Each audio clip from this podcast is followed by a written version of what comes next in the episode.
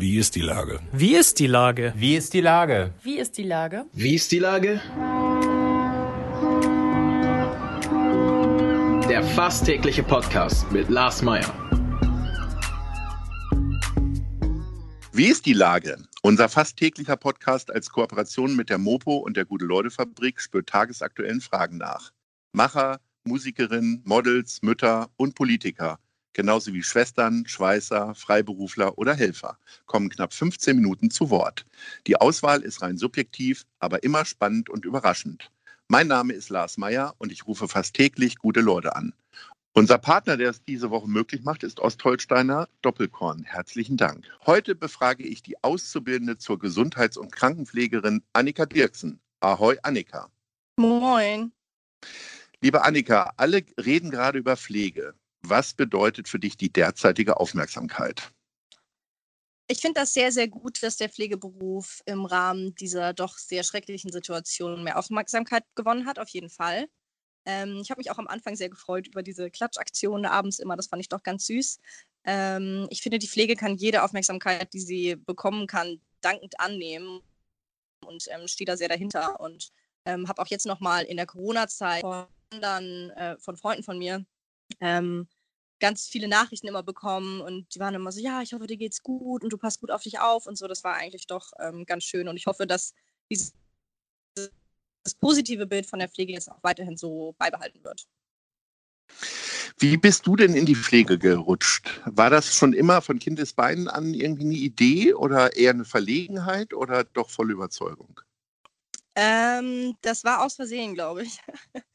ähm, ich wollte nach meinem Abitur Psychologie studieren und habe dann ähm, ein FSJ gemacht in Wandsbek auf einer Psychiatrie für Schizophrenie und Psychosen und dachte, ich möchte dann danach irgendwie Psychologie studieren und habe dann aber irgendwie bemerkt, nee, irgendwie habe ich gar nicht so Lust, mein Leben lang Gruppentherapien zu leiten und fand dann dieses medizinische halt eben super interessant. Habe immer mit der Pflege mitgearbeitet und habe dann irgendwie gemerkt, ähm, da haben so viele tolle Leute gearbeitet, die mich auch sehr, sehr inspiriert haben. Die Ausbildung ist irgendwie was, was ich machen muss. Und ähm, habe dann noch ein Pflegepraktikum im Haus gemacht auf einer gerontopsychiatrischen Station. Man muss mal so vier Wochen Praktikum quasi vorweisen, bevor man ähm, in die Ausbildung gehen kann, einfach damit man mal gesehen hat, worauf man sich einlässt. Habe ich auch gemerkt, das stört mich nicht. Ähm, Ausscheidungen und was weiß ich, wir alles so haben. Und ja, dann habe ich meine Ausbildung in der Asklepios-Klinik Barmbek angefangen. Und jetzt ähm, hast du schon fast drei Jahre Ausbildung hinter dir. Ja. Ähm, jetzt hast du Abitur gemacht. Willst du dann später trotzdem studieren oder willst du jetzt diesen Weg weitergehen? Mm, ich, ich kann mir gut vorstellen, dass ich nochmal studiere. Ich ähm, schaue mich jetzt gerade um, dass ich mich auf der Intensivstation bewerbe, im internistischen Bereich ähm, weil mich das sehr inspiriert hat. Jetzt gerade in der Corona-Zeit habe ich auf äh, der Covid-Intensivstation gearbeitet und ähm, habe die Arbeit sehr, sehr genossen. Man hat weniger Patienten als auf den normalen Stationen, sehr, sehr viel pflegeintensivere Patienten, sagt ja auch der Name schon. Ähm, aber auch ist so spannend. Ich habe da so viel gelernt und habe echt Lust, da noch mehr zu lernen. Ähm, man kann in der Pflege mittlerweile auch viele Sachen studieren, Pflegemanagement, Pflegeforschung, Medizinpädagogik, sowas halt ja, weiß ich jetzt noch nicht so genau. Oder nochmal Medizin oder so. Also ich glaube schon, dass ich irgendwann nochmal studieren möchte, aber jetzt für Oktober möchte ich mich auf einer Intensivstation bewerben. Wie wichtig ist dir denn die Bezahlung bei der Arbeit? Da wird ja gerade immer wieder auch drüber gesprochen. Mhm. Ähm, ich ich glaube, ich weiß nicht, ich bin in einer sehr privilegierten Situation, dass ich ähm, mir nie Geldsorgen äh, machen musste, ehrlich gesagt. Also ich habe ja im FSJ ähm, schon ganz okay, also für mich damals 17-Jährige habe ich super krass viel verdient, waren irgendwie 388 Euro und ich habe mein Leben total gefeiert. Ähm, die Ausbildung wird sehr gut bezahlt. Ähm, also es sind irgendwie über 1000 Euro, die man da schon im ersten Lehrjahr bekommt. Und ähm, für mich war das irgendwie immer so also ziemlich viel Geld am Anfang, man wächst dann mit seinen Ausgaben natürlich. Ähm, ich, bin, ich bin halt alleine, so ich bin alleine, ich habe mich selber, ähm, ich zahle nicht viel Miete. Für mich ist es okay. Ich kann aber auch verstehen, dass man damit eine Familie nicht ernähren kann. Also sag ich mal so, für mich als jungen Menschen, ich werde jetzt 21, ich kann ähm, mit den, ich glaube es sind 3000 brutto oder so, kann ich super gut leben. Aber gerade für die Kolleginnen, die schon lange dabei sind, die auch richtig viel Erfahrung haben, die richtig was auf dem Kasten haben, da ist es irgendwann nicht mehr angemessen, die Bezahlung. Die Bezahlung ist die eine Sache, äh, Belastung ist die andere. Jetzt hast du gerade gesagt, gerade auf der Covid-Station ähm, habt ihr relativ wenig Patienten gehabt. Wie, wie verkraftest du denn die Belastung? Und ist die, spürst du die tatsächlich noch als junger Mensch schon? Ja, auf jeden Fall. Also ich weiß, ich, mein allererstes Wochenende, was ich gearbeitet habe in der Ausbildung, das war damals Januar 2018, war ich, war der Frühdienst besetzt mit einer Examinierten, also einer fertigen Gesundheits- und Krankenpflegerin, eine Praktikantin und ich für 33 schwerkranke Lungenpatienten, die auch ganz viel Pflegeaufwand brauchten. Und ähm, das war mein erster Frühdienst an einem Wochenende und es war so unfassbar viel Arbeit. Ich glaube, ich bin von 6 bis 14 Uhr nur gerannt und war auch noch eine Stunde länger da. Das war heftig. Also von vornherein haben wir immer mit diesem Personalmangel, den ich als sehr große Belastung empfinde und glaube ich auch sehr, sehr viele andere Kolleginnen und Kollegen oder fast alle gelebt. Ähm, das finde ich, also das ist auch was, was sich auf jeden Fall ändern muss. Ähm, wir haben teilweise Situationen in der Peripherie, da versorgen wir 15 Patienten gleichzeitig, also auf einer normalen Station, und das schafft man einfach nicht. Ähm, ich glaube, in der Pflege arbeiten sehr viele selbstlose Menschen, die immer ihr Allerbestes geben und diesen Standard, den man an sich selber hat, nicht erfüllen zu können oder nicht immer erfüllen zu können, das finde ich schon sehr belastend. Rückenmäßig muss ich sagen, geht es mir bis jetzt ziemlich gut. Also wir haben so einen Kinästhetics-Kurs bei uns in der Ausbildung gemacht. Das bedeutet, man bewegt sich mit dem Patienten zusammen und da gibt es ein paar Ticks und äh, Tipps und Tricks, ähm, mhm. wie man besser jemanden mobilisieren kann, der sehr, zum Beispiel sehr schwer ist.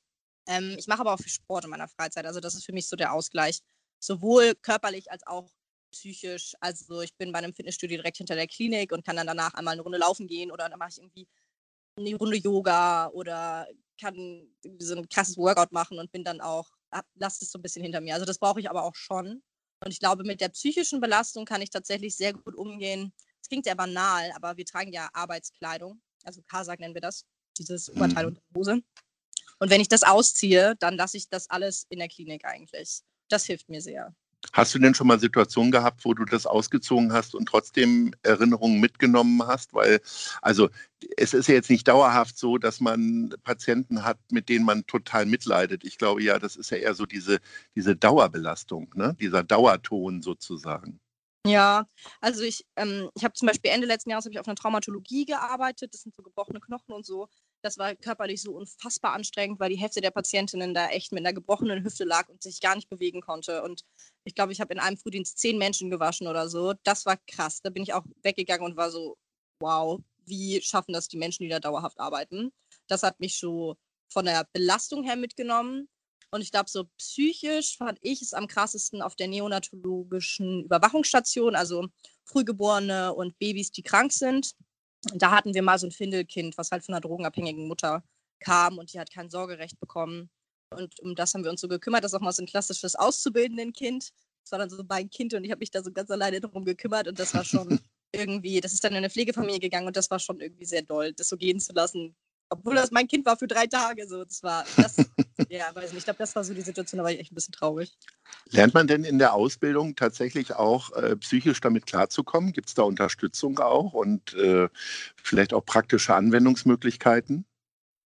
Ich finde, wir lernen sehr ganzheitlich. Also wir haben auch viel so Psychologie und Belastungsmanagement und so. Wir haben auch eine Rückenschule auf jeden Fall. Also ich finde, das lernen wir schon. Ähm, ich würde mir ein bisschen mehr noch so ähm, ich weiß nicht, also wir haben so ein CISM, heißt es, glaube ich, da kann man sich, da kann man anrufen, wenn man Critical Incident Stress Management oder sowas. Da kann man mhm. anrufen, wenn man quasi eine ganz belastende Situation gehabt hat und einfach anonym mit einem Kollegen oder einer Kollegin aus der Pflege sprechen. Musste ich jetzt noch nicht nutzen. Ich würde mir aber, glaube ich, ein größeres Angebot allgemein aber in der Gesellschaft an psychotherapeutischen Stellen nutzen. Einfach, äh, so, einfach freie ähm, Stellen bei Psychotherapeutinnen und Psychotherapeuten, dass man, wenn man das Bedarf, den Bedarf hat, mit jemandem zu schnacken, der nicht aus dem eigenen Umfeld kommt, dass man da persönlich hingehen kann. Aber das ist allgemein was, was ich in der Gesellschaft äh, in Deutschland vor allem kritisiere. So. Jetzt wanderst du ja quasi von Station zu Station in der Ausbildung. War trotzdem die äh, Covid-19-Zeit nochmal eine ganz besondere Belastung? Auf jeden Fall. Also ich fand, ich ähm, war bis Anfang März auf der Neurologie das ist in Barmbek so ein Parkinson-Schwerpunkt. Bekommen halt immer, ähm, Parkinson ist ja eine chronische Erkrankung, die auch bis jetzt noch nicht heilbar ist, sondern nur aufhaltbar. Da kommen dann immer so Umis und Opis mh, hm, für so eine therapeutische Einstellung, medikamentös und auch Physiotherapie. Und das ist schon eine ganz entspannte Station. Die wurde dann ähm, geschlossen und mit der Augenklinik zusammengelegt. Da wurden dann nur noch Notfälle versorgt, kurz nachdem ich da weg bin. Und das war eine sehr angespannte Stimmung davor, weil die ganzen Kolleginnen auf die Notaufnahme und auf die Covid-Station verteilt wurden und jeden Tag gab es irgendwie neue Regelungen und dann durften wir nicht mehr die Übergabe alle zusammen machen und da mussten wir eine Maske tragen und das war so eine ganz, man konnte fast so eine Spannung spüren in der Luft. Das war eine sehr besondere Situation. Und jetzt auf der Covid-Station zu arbeiten, das war schon nochmal eine ganz andere Belastung. Also hm, in die Patientenzimmer sind wir ja nur mit FFP-Maske, mit einem dichten Kittel, mit zwei Hauben, einer Schutzbrille, zwei Handschuhen rein und allein immer dieses An- und Ausziehen und auch diese schwerkranken Patienten, wirklich sehr, sehr schwer lungenkranke Patienten durch diese, durch diese Corona-Infektion zu sehen, das war schon sehr, sehr ähm, beeindruckend. Ähm, das war eine ganz besondere Situation, die ich auch, glaube ich, nicht vergessen werde. Wie kriegt man denn eigentlich seine ganzen sozialen Kontakte irgendwie organisiert, wenn man in drei Schichten arbeitet? Also sieht man alle Leute immer nur alle drei Wochen, wenn Frühdienst ist oder wie funktioniert das? Ich, ich bin persönlich gar kein Frühdienstmensch. Also mich kannst du in sieben Spätdienste und fünf Nächte stecken und das vertrage ich besser als drei Frühdienste. Ähm, ja. Weil ich einfach nicht, also ich komme auch dahin, aber ich mag es einfach nicht so. Ich fühle mich dann auch nicht. Viele Leute mögen das nachmittags dann viel zu machen, das kotzt mich alles an und ich will nur schlafen. Ähm, mhm. ich, wenn ich so Spätdienst habe, dann treffe ich mich, also ich habe viele Freunde, die studieren, das ist dann natürlich mal ein bisschen flexibel, dann treffe ich mich zum Frühstücken vom Spätdienst zum Beispiel oder gehe nach dem Spätdienst noch was trinken. Das brauche ich aber auch, weil, wie du sagst, es kann passieren, dass man da ein bisschen eingeht irgendwie. Wenn ich zum Beispiel am Wochenende Spätdienst habe, gehe ich danach auch immer feiern eigentlich. Ähm, manchmal ein bisschen anstrengend. Also ich habe wirklich letztes Jahr im Sommer habe ich irgendwie Spätdienst gearbeitet, dann um 10 Feierabend gehabt, bis 6 Uhr gefeiert, bis 12 gepennt, wieder zum Spätdienst und wieder gefeiert, wieder gepennt und wieder Spätdienst. Das war anstrengend, aber das muss man leider manchmal machen. Ähm, ja. Was ich tatsächlich sehr schwierig finde, ist mit meinen anderen Pflegekolleginnen und Kollegen auf einen Nenner zu kommen, weil dann hat immer einer, also gerade meine Freunde aus der Ausbildung, ich habe da eine sehr coole Handvoll an sehr, sehr coolen Menschen so kennengelernt. Das sind halt richtig gute Freunde. Man kann sich natürlich ganz anders unterhalten als mit ähm, meinen normalen Freunden, sage ich mal. Also ich bin auch immer so die Queen ungefähr mit meinen Stories, weil ich Geschichten raushauen kann. Das kann halt niemand anders, was man im Krankenhaus so erlebt. Aber es ist auch schön, mal unter Gleichgesinnten zu sein. Ähm, das ist aber echt schwer. Dann hat eine irgendwie Spätdienst, die nächste hat Frühdienst am Tag und die letzte hat wahrscheinlich kommt irgendwie aus der Nacht.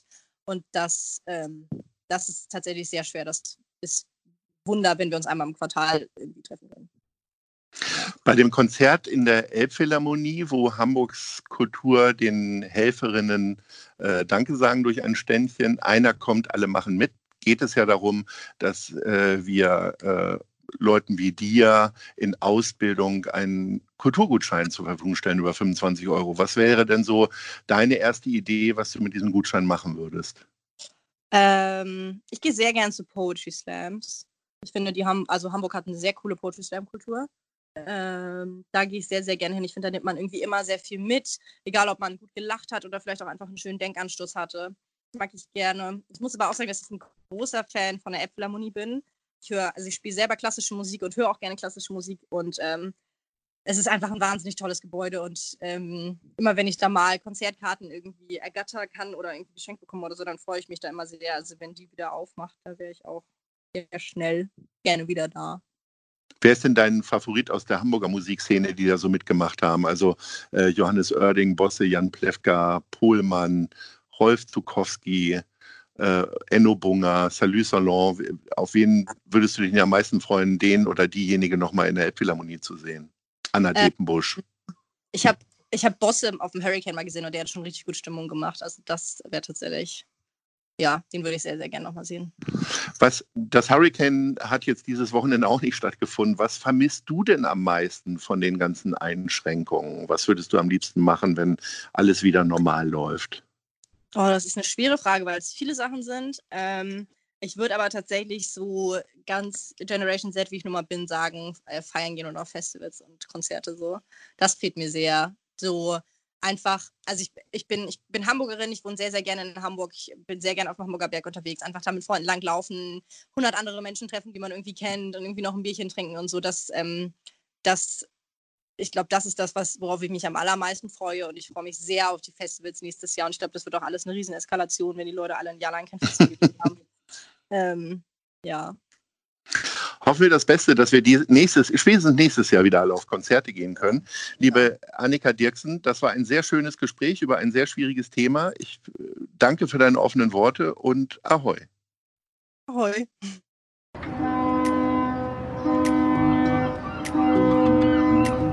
Dieser Podcast ist eine Produktion der Gute-Leute-Fabrik und der Hamburger Morgenpost.